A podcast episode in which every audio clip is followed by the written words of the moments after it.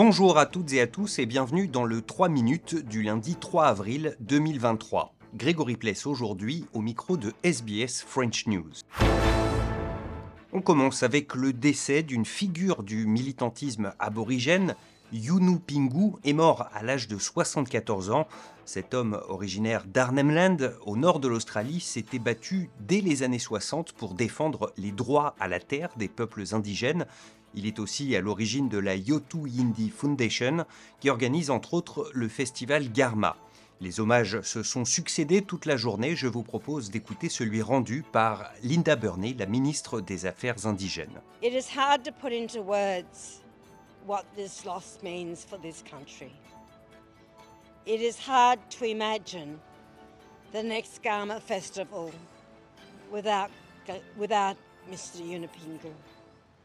it is hard to imagine going forward for many people, but his legacy, his inspiration will live on. En Russie, un blogueur militaire, Vladlen Tatarsky, a été tué hier par une explosion dans un café de Saint-Pétersbourg qui a également blessé 25 autres personnes.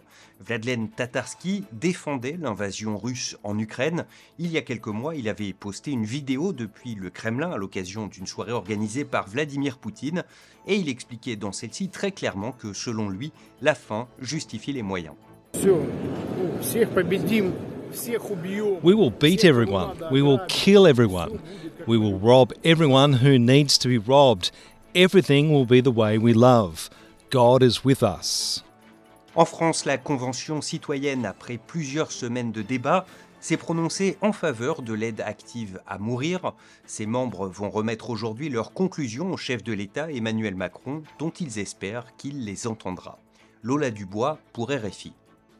Des applaudissements, des affiches de remerciements, des fleurs. C'était hier en clôture de la Convention. Aujourd'hui, tout le monde se retrouve à l'Elysée. Réla, retraitée, originaire de l'Est de la France, a un vœu. Que tout ça soit pris en compte d'une façon ou d'une autre. Peut-être pas forcément à notre façon, mais que quand même on, on tienne compte de notre avis. C'est vraiment le but en fait, parce que ce serait quand même idiot d'avoir consacré euh, neuf semaines à quelque chose qui n'aboutira pas. Soline, une trentenaire, conseille toutefois au président de la République de ne pas se précipiter vraiment que le gouvernement prenne son temps parce qu'en fait, on a vraiment découvert que c'était une question, c'était pas noir ou blanc, il suffisait pas juste d'appuyer sur un bouton pour dire OK, on la met en place. Mais certains, comme Laure, souhaiteraient obtenir quelques certitudes. Nous aimerions bien avoir des délais nous permettant de savoir euh, quel sera le, le, cheminement de notre livrable. Hein. Nous y tenons, nous l'avons créé et il serait dommage qu'il n'y ait qu'une déclaration d'intention. J'espère pouvoir lui parler en moins une minute, ça serait bien. C'est Mohamed, ce Marseillais a un message à faire passer au président. Que je suis contre et que j'ai peur